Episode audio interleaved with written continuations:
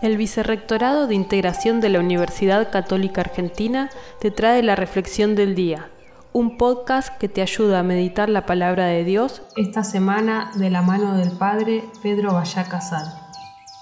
Hoy martes 21 de diciembre escuchamos el relato de la visitación de María a su prima Isabel. Un relato en el que la comunión entre las dos mujeres fecundadas milagrosamente por Dios em, hace un estallido de alegría.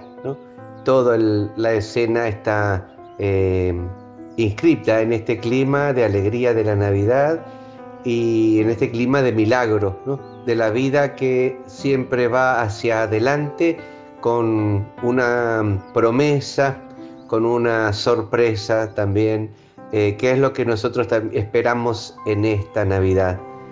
Queremos recuperar como Isabel y como María la admiración ante el Dios que viene a nosotros, ante el niño que vuelve a nacer.